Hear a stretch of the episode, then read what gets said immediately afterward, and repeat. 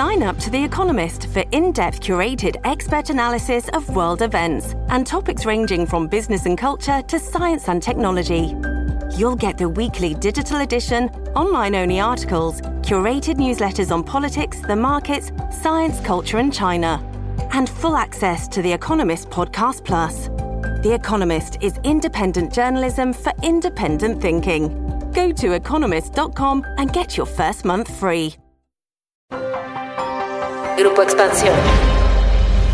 El gobierno de Andrés Manuel López Obrador tiene el caso de corrupción más grande de los últimos años. Se trata de Segalmex, una dependencia con observaciones por más de 9.500 millones de pesos que ya ha generado 38 denuncias penales ante la Fiscalía General de la República. En las revisiones de sus finanzas públicas se han encontrado malos manejos de los recursos que van desde la adjudicación de viáticos millonarios, la compra de granos y otros productos que jamás llegaron a los almacenes, hasta la contratación de personal inexistente, por lo que ya hay 11 carpetas de investigación abiertas y se ha dado de baja a prácticamente todo el personal para poder dar paso a las investigaciones. El presunto desfalco le pega al corazón de la política social de la administración actual, luego de que la dependencia fue creada en beneficio de la población más pobre del país para favorecer la autosuficiencia alimentaria a través de cuatro granos básicos, maíz, trigo, arroz y frijol. Pero, ¿cuáles son las claves de la trama Segalmex? ¿Quiénes son los personajes involucrados? ¿Por qué el caso más grande de presunta corrupción del sexenio no se ha vuelto un escándalo? De esto vamos a platicar hoy en Política y otros datos.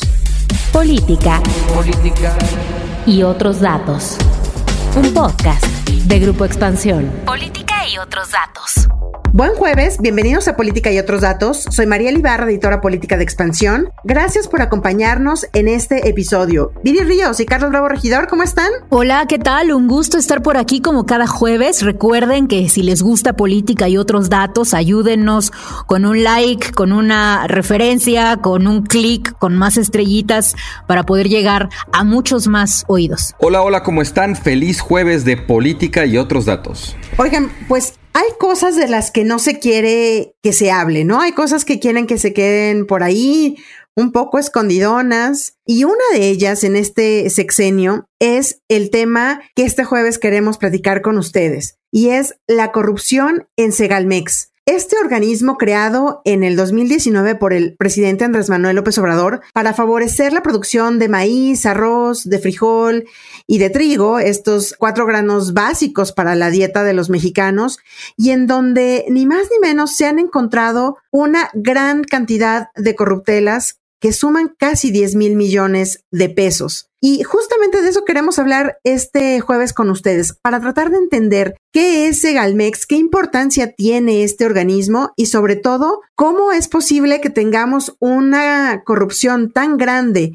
un caso de corrupción tan importante en ese sexenio del que nadie estamos hablando tanto. Ayúdenos a entender un poco ¿Cuál es el nivel de corrupción? Y a ponerlo un poco en perspectiva, lo que se ha encontrado y lo que la propia Secretaría de la Función Pública ha denunciado, pues de los desvíos de recursos que han ocurrido en este organismo. Bueno, primero, Mariel, solamente quisiera enfatizar la gravedad de este caso. Y la razón por la cual decidimos hablar de Segalmex en este capítulo es porque es sorprendente, es verdaderamente trágica la cantidad de irregularidades que se están encontrando en esta específica institución. Tan solo, digamos, podemos rastrear el inicio de estas irregularidades al año 2019, en donde se encuentran cerca de 3 mil millones de pesos que básicamente la auditoría no sabe dónde están, no sabe cómo se utilizaron y pues llama a cuentas a Segalmex. Luego sucede en 2020 que no encuentran 3 mil, encuentran prácticamente 6 mil, el doble. Y bueno, para 2021 y 2022 todavía no tenemos datos, pero pues ya solamente con esas cantidades y con lo que se ha ido encontrando a posterioridad en otros pequeños casos,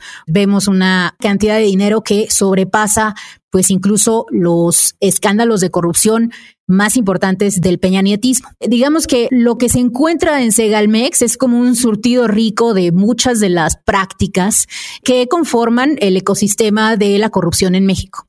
Por ejemplo, Sabemos que en Segalmex se firmó la asignación de contratos por montos millonarios a empresas fachada, empresas fantasma que no existían, que no tenían empleados y que de pronto estaban recibiendo pues contratos enormes.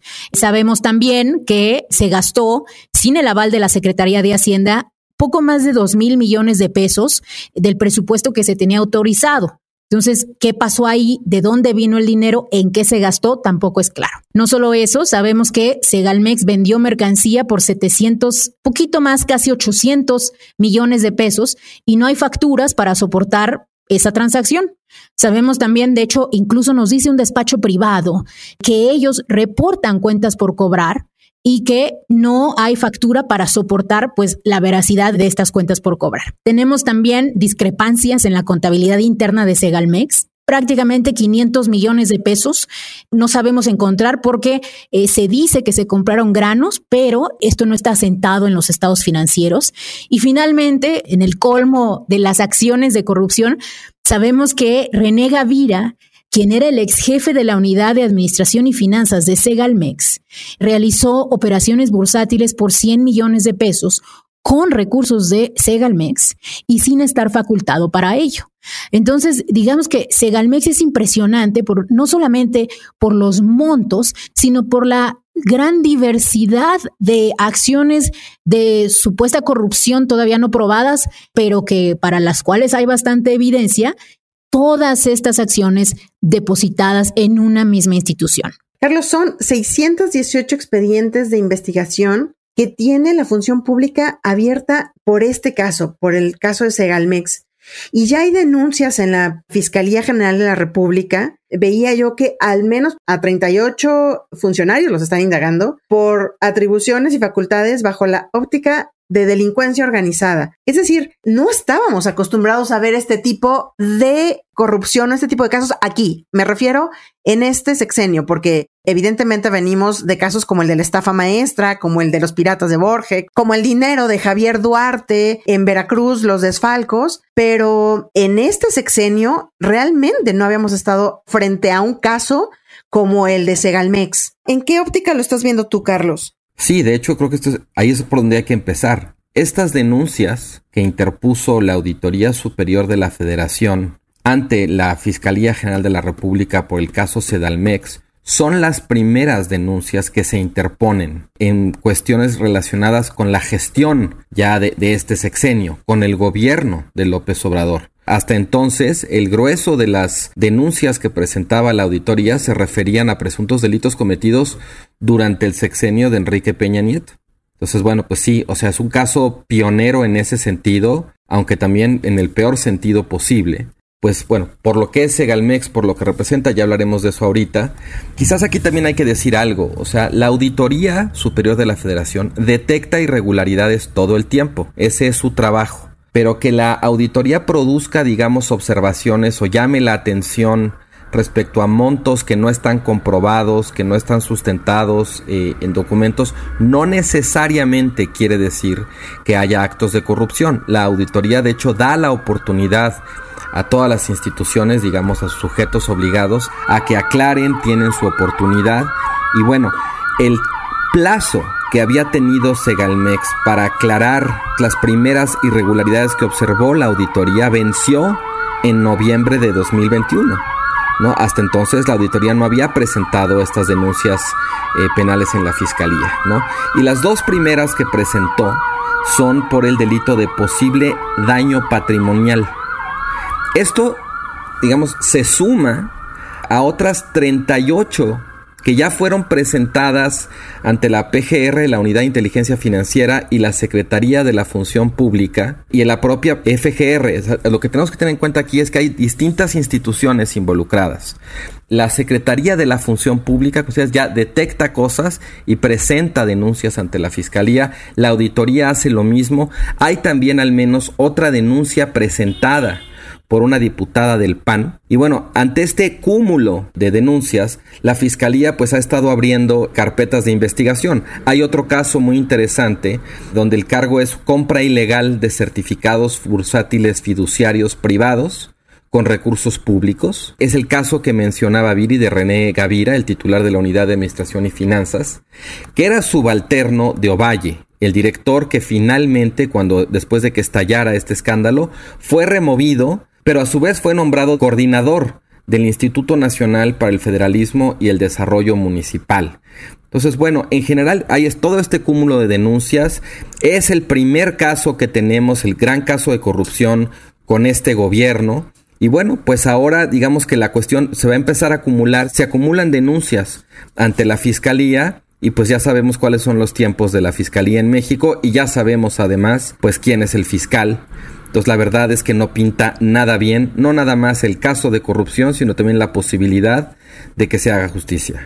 Yo creo que aquí hay varias cosas que hay que entender y una es ayudar a explicar qué es Segalmex, porque Segalmex es un, organismo que se creó pues hace relativamente muy poco tiempo, en el 2019, ya en esta administración, pero que venía, digamos que es como una fusión de varias instituciones, organismos que ya estaban operando, ¿no? Lo pregunto porque si bien cuando hablamos de casos de corrupción es muy recurrente que el gobierno o el propio presidente nos digan que venía del pasado, ¿no? Lo nuevo no acaba de nacer, lo viejo no acaba de morir, entonces es algo que viene arrastrando. Pero este es un organismo que se creó apenas hace unos años. Sí, Mariel, en efecto, yo creo que aquí es uno de los casos en los cuales López Obrador no nos puede decir que esto viene del pasado, porque Segalmex es un organismo descentralizado creado durante su sexenio. Este organismo es un sectorizado de la Secretaría de Agricultura y Desarrollo Rural y tiene una meta, de hecho, muy amplia. Y yo diría positiva, ¿eh? porque sí era, bueno, es, porque todavía existe, pero es una meta muy ambiciosa y es un tipo de política social que no habíamos observado en México, al menos en los últimos 20 años. ¿Por qué? Porque la meta de Segalmex es promover la seguridad alimentaria y la nutrición. Es decir, ellos quieren hacer programas de apoyo a pequeños productores de forma que se garantice la distribución eficiente de alimentos para propiciar que sobre todo las comunidades más vulnerables tengan acceso a alimentos a un precio justo. Para ello, Segalmex busca hacer cuatro cosas. La primera es incrementar la producción de cuatro granos, maíz, frijol, trigo harinero y arroz. La segunda es producir fertilizantes para proveer a las empresas nacionales. Y aquí hago un paréntesis porque recordaremos que México lleva mucho tiempo tratando de producir fertilizantes y en el proceso de hacerlo se han presentado casos de corrupción, pues quizá los más importantes, incluso Odebrecht, Lozoya, todos están relacionados con esta intención del gobierno mexicano de producir fertilizantes. Entonces hay algo ahí que, que siempre termina mal. Y tercero, buscan fortalecer con Segalmex el ganado de forma que se produzca más carne, más leche, sobre todo en el sur del país. Ahora, eh, si bien Segalmex es una institución nueva, creo que también es importante decir que proviene de la fusión de dos instituciones ya previamente existentes, que es Liconza y Diconza. Liconza se dedicaba a comercializar leche a precios accesibles y Diconza, recordarán, tenía muchas tienditas repartidas en localidades rurales de alta y muy alta marginación, de forma que garantizara el abasto de productos otra vez a precios accesibles. Sin embargo, creo que Segalmex es mucho más que la fusión de Liconza y de Diconsa, porque no nada más, digamos, busca comercializar productos a precios accesibles, sino el tema de promover la producción y con el apoyo de pequeños productores. La última vez que vimos una, una institución con una meta tan ambiciosa en temas de política social, pues tendríamos que remontarnos a, a la CONASUPO, aquella institución creada por López Mateos a principios de los años 60 y que tenía una misión, de hecho, hasta cierto punto similar a la que tiene Segalmex. Incluso el primer director de Segalmex era la persona que dirigía con Azupo por ahí de los años 90. Exacto, y qué bueno que tocas ese punto, Viri. Yo creo que es muy importante también hablar de quién es Ignacio Valle Fernández, el primer director de Segalmex y un, un, antiguo director de Conasupo durante el sexenio de Carlos Salinas de Gortari, pero Así como es imposible decir que lo de Segalmex viene de antes, pues sí podemos decir que Ovalle viene de antes. Empezó su carrera política con Luis Echeverría en la Secretaría de Gobernación. Fue su secretario particular, luego lo fue durante la campaña presidencial de Echeverría y luego lo fue también durante la presidencia eh, de Echeverría. Después fue subsecretario de la Secretaría de la Presidencia, como se llamaba entonces, y titular de esa secretaría hasta el final del sexenio. Después, López Portillo lo nombró director del entonces conocido como Instituto Nacional Indigenista, después y fue coordinador general de Coplamar, en fin, no quiero descontar todo su currículum. pero bueno, es alguien que hizo el grueso de su carrera política, la hizo durante los últimos años del sistema político revolucionario, cuando la Madrid fue embajador en Argentina y en Cuba. Y bueno, pues nada más ya para terminar este pequeño perfil, en el 88, como ya anticipaba Viri, Salinas lo nombra director general de la Compañía Nacional de Subsistencias Populares, la famosa CONASUPO, iniciando lo, lo que tenía que ser un proceso para liquidarla. Y después de eso, la verdad es que lo perdemos un poco de vista. Tiene algunos puestos relativamente menores dentro del PRI. Y finalmente, el último cargo público fue ser diputado federal plurinominal entre 94 y 97. A partir de ahí, su vida pública termina, digamos, no tiene ningún otro cargo. Y López Obrador lo rescata en 2018 para crear Seguridad Alimentaria Mexicana Segalmex. Esa es la persona, digamos, que está en el centro de este escándalo, de esta polémica. Ya fue removido, pero digamos, como, como decía en la intervención anterior, está en otro puesto. Y bueno, López Obrador lo mantiene de alguna manera dentro de su equipo, a pesar de estos señalamientos. ¿Qué les dice este caso de corrupción?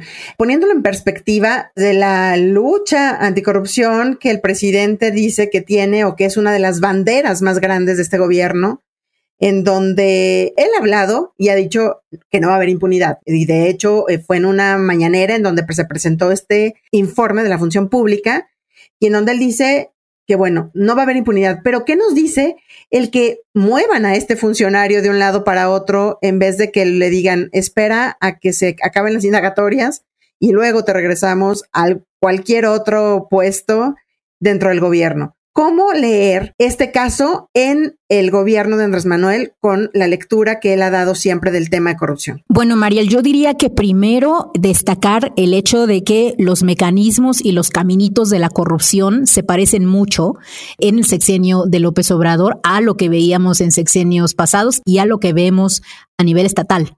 Es decir, se conjura, digamos, el mismo esquema con empresas fantasma, con irregularidades que no pueden ser respondidas a los reportes de auditoría y también pues con funcionarios públicos que están siendo señalados pero que no terminan pues de cumplir eh, sentencias penales o de pues ser llevados ante la justicia. De hecho, estaba recordando cuando platicábamos de hacer este podcast de Segalmex, estaba recordando que ya hicimos un podcast nosotros donde platicamos cómo se hace la corrupción en México y creo que Segalmex es un ejemplo perfecto del prototipo de corrupción que existe en este país.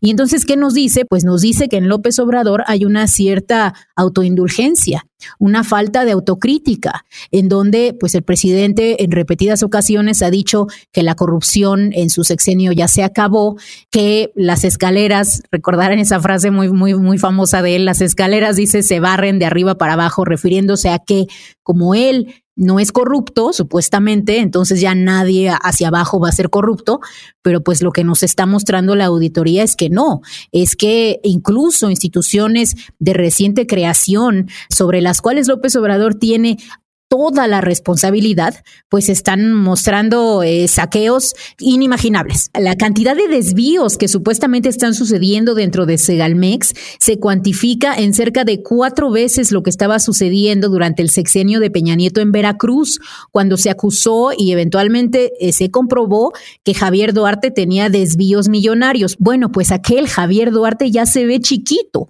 comparado con lo que estamos observando en Segalmex. ¿Por qué, Viri? No, estamos hablando nosotros de este tema, pero ¿por qué no es un gran escándalo? O sea, ¿por qué la gente no lo tiene, digamos, en primera fila de los temas en los que hay que estar? Me refiero como si los tuvieron, pues ya decimos, estos otros escándalos de corrupción, cuando este es mayor que alguno de estos. Nuevamente, ya hemos hablado, sé que ya hemos hablado mucho de esto, pero ¿por qué no penetra y por qué no se sabe y por qué la gente no lo tiene en, el, en su imaginario? antes de contestar a tu pregunta, Mariel, déjame nada más añadir, digamos, otra capa de, de complejidad al asunto, porque sí, desde luego que el combate a la corrupción era una de las principales banderas de López Obrador durante su campaña, pero otra también era aquello de que por el bien de todos, primero los pobres. Y en el escándalo de Segalmex se combinan tanto la corrupción como el tema de la pobreza, pues precisamente por la función de Segalmex. Por un lado, eh, favorecer la producción de cuatro granos básicos que forman parte de la alimentación de los mexicanos, y por el otro asegurar que puedan ser adquiridos a precios de garantía, en beneficio de la población pues más necesitada. Es decir, estamos hablando de un acto de corrupción que se refiere a una institución que atiende sobre todo a aquellos pobres que, según aquella promesa de campaña, este gobierno iba a poner primero. Ahora, Viri ya habló, digamos, del tema de la corrupción y a mí me interesaría, justo para contestar a tu pregunta, pues hablar también de la impunidad que impera hasta este momento. Sabemos que México siempre ha adolecido de que la justicia no es expedita, y pues justicia que no es expedita termina no siendo justicia, y la verdad es que nada indica que en este caso vaya a ser distinto. Y uno se pregunta por qué, por qué toda esa indignación contra la corrupción y la impunidad que de alguna manera catapultó a López Obrador a la presidencia, y ya que está López Obrador en la presidencia, pues parece que entonces ya no nos indigna tanto como sociedad. La lectura que tengo al respecto tiene que ver con cómo ha mutado el concepto de corrupción con López Obrador. Veníamos, por ejemplo, durante el sexenio de Enrique Peña Nieto, de una discusión muy basada en las instituciones, en la rendición de cuentas, una discusión de cómo legislar el Sistema Nacional Anticorrupción y López Obrador movió completamente la discusión hacia el tema de la honestidad personal. Y cuando empezaron a estallar otros escándalos de corrupción relativos a los videos, a las entregas de dinero en sobres a su hermano, a sus colaboradores, aquel viejo tema de Bejarano y bueno, todo el escándalo que suscitó el libro aquel del rey del cash, lo que vimos de alguna manera por un lado era el presidente eludiendo cualquier responsabilidad y en varios casos diciendo que era dinero para el movimiento. O sea, de alguna manera el presidente le ha lavado la cara a la corrupción y a la impunidad relacionadas con el desvío de recursos públicos si el destino de esos recursos es su movimiento o es su partido o son las elecciones. Parece que López Obrador solamente se indigna con la corrupción cuando la corrupción se vuelve sinónimo de enriquecimiento de los funcionarios públicos. Pero si se usa dinero público para financiar partido, movimiento campañas, aparentemente al presidente no le molesta tanto y no asusa ese malestar o ese agravio entre la población. Y bien que mal, como que la, la gente de alguna manera le ha comprado ese replanteamiento al presidente y creo que al menos en parte eso es quizá lo que explica la falta de una reacción equivalente a la de los otros escándalos de corrupción que hubo en sexenios anteriores. Vamos a ver hacia dónde se mueve este tema. Evidentemente, como ya lo comentaba Viri, todavía falta conocer pues los nuevos registros, los nuevos reportes de la Auditoría Superior de la Federación para ver este año cómo cierra este Segalmex. Y después a nivel sexenio, ¿no? ¿Cómo va a cerrar? En tanto, muchísimas gracias por acompañarnos hasta el final del episodio. No olviden activar el botón de seguir, la campanita de notificaciones y compartir si este podcast les gustó. Déjenos sus comentarios y críticas en arroba expansión política, arroba bajo ríos, arroba carlos bravo reg, arroba mariela F. Este podcast fue producido por Mónica Alfaro y Leo Luna. Cuídense mucho, nos escuchamos en el próximo episodio. Bye bye. Política y otros datos. Un podcast de Grupo Expansión. Judy was boring. Hello. Then Judy discovered chumbacasino.com. It's my little escape. Now Judy's the life of the party. Oh, baby, Mama's bringing home the bacon. Whoa. Take it easy, Judy. The Chumba life is for everybody. So go to ChumbaCasino.com and play over 100 casino style games. Join today and play for free for your chance to redeem some serious prizes. Ch-ch-chumba. ChumbaCasino.com. No purchase necessary. Void where prohibited by law. 18 plus terms and conditions apply. See website for details.